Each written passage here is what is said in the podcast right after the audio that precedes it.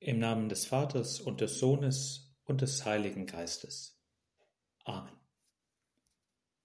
Mein Herr und mein Gott, ich glaube fest, dass du hier zugegen bist, dass du mich siehst, dass du mich hörst. Ich bete dich in tiefer Ehrfurcht an. Ich bitte dich um Verzeihung für meine Sünden und um die Gnade, diese Weile des Gebetes so zu halten, dass sie mir Frucht bringt. Maria, meine unbefleckte Mutter, heiliger Josef, mein Vater und Herr, mein Schutzengel, bittet für mich.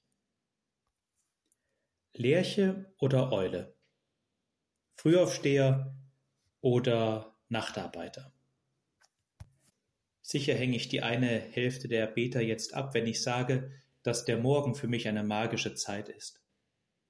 Vor dem Sonnenaufgang die Ruhe des Morgens zu erleben, die Spannung, dass ein ganzer Tag vor einem liegt, die Straßen noch leer sind, die Stadt ruhig, die Vögel nach und nach anfangen mit ihrem morgendlichen Gesang. Ob Maria Magdalena eine Frühaufsteherin ist oder nicht, das berichtet uns das Evangelium nicht. Aber im heutigen Evangelium des Festes wird von ihr berichtet, dass sie früh morgens an das Grab ging. Vielleicht hat sie die ganze Nacht nicht gut geschlafen und durchwacht. Zumindest aber hat sie diese Unruhe in sich, diese Sehnsucht. Es zieht sie zum Grab Jesu. Zu begreifen, zu verstehen, vielleicht auch einfach in der Stille bei ihm zu sein. Herr, durch deine Auferstehung durchkreuzt du das Leben der Maria Magdalena ein zweites Mal. Nach der Kreuzigung, dem jähen Ende deines irdischen Lebens, forderst du sie ein weiteres Mal heraus. Das Grab ist offen. Und Maria Magdalena, wie viele von uns wahrscheinlich, geht auf die Suche nach einer Erklärung. Und im ganz natürlichen Bereich kommt sie als erstes auf die Idee, der Leichnam Jesu wurde gestohlen. Es ist schön zu sehen, wie Maria Magdalena aber bei diesem ersten Eindruck nicht stehen bleibt. Sie geht auf die Suche nach der Wahrheit. Sie will wissen, was ist. Herr, schenk uns die Gabe, die nach der Wahrheit sucht. Schenk uns deinen Heiligen Geist, der uns immer tiefer in die Wahrheit führt. Lassen wir uns nicht täuschen, die Suche nach der Wahrheit, auch in weltlichen Dingen, ist uns Christen ins Stammbuch geschrieben. Wenn die Schöpfung zu Gottes Werk gehört, dann gehört auch die Suche in dieser Schöpfung zu unseren Aufgaben. Nicht nur im philosophischen Bereich, sondern auch in den Dingen, die die Welt betreffen. Bedenken wir, dass viele die Suche nach der Wahrheit mit dem Glauben nicht mehr übereinbringen können und wir umso stärker herausgefordert sind, Zeugen der Wahrheit zu sein, vor allem durch unser Leben. Zurzeit lässt es sich nicht vermeiden, aufgrund der vollen Züge, dass man Gespräche anderer Reiseteilnehmer überhören muss.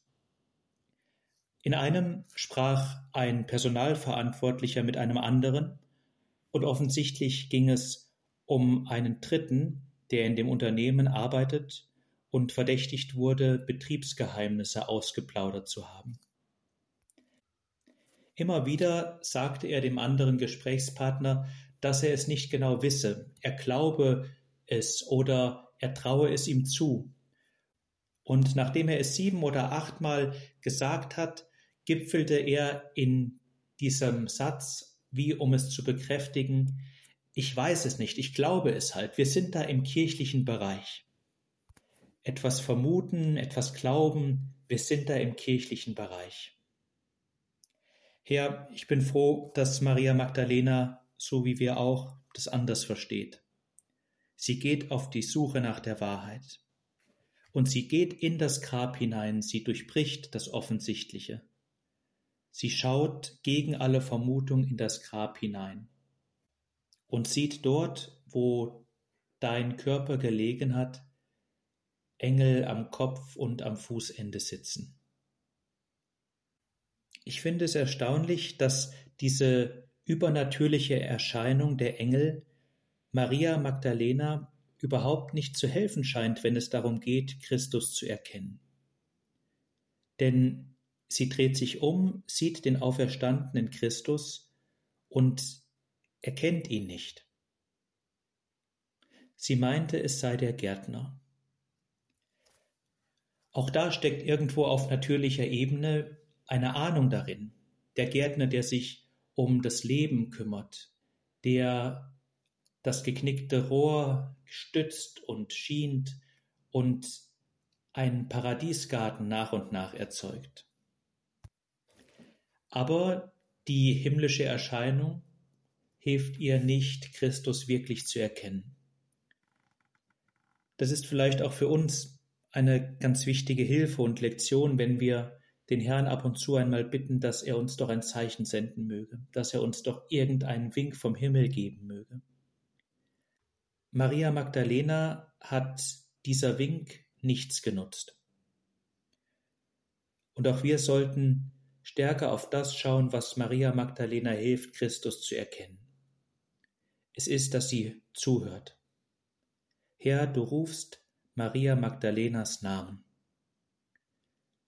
Du sprichst sie bei ihrem Vornamen an und mehr als bloß Meldedaten und Vor- und Zunahme bringst du mit dieser persönlichen Ansprache in Maria Magdalena die Hoffnung und den Glauben und die Liebe wieder in Bewegung. Es ist die Ebene der Freundschaft, die Ebene der Hingabe und der Nähe, die bei Maria Magdalena wieder auferweckt wird. Und sie antwortet Rabuni, mein Herr. Nicht abstrakt, wie es die Jünger manchmal noch tun, wenn sie sagen, es ist der Herr. Mein Herr. Und dann werden wir Zeugen dieses Kampfes, der auch für uns manchmal nicht leicht ist.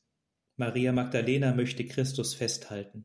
Sie möchte diese Freude, diese Hoffnung festhalten, aber Christus sagt ihr sehr deutlich, halte mich nicht fest.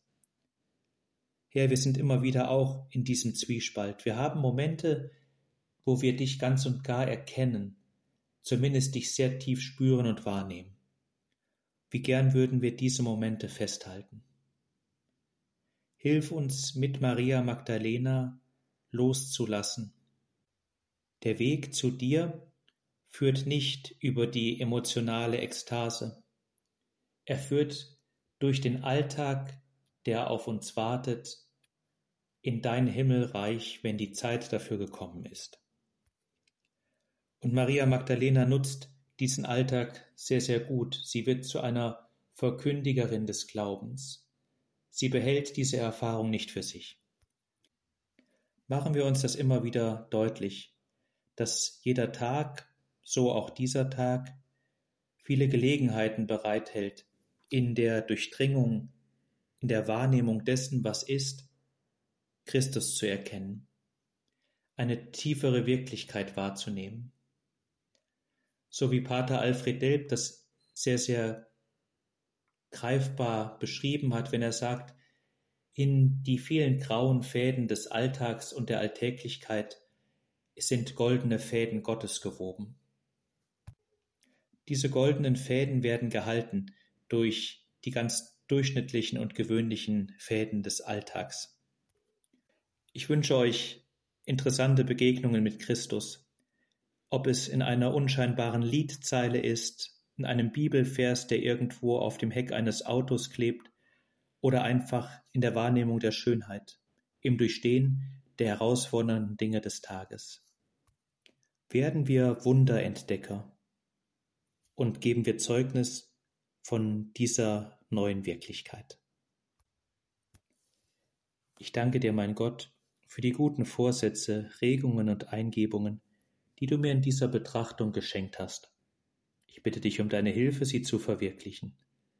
Maria, meine unbefleckte Mutter, heiliger Josef, mein Vater und Herr, mein Schutzengel, bittet für mich.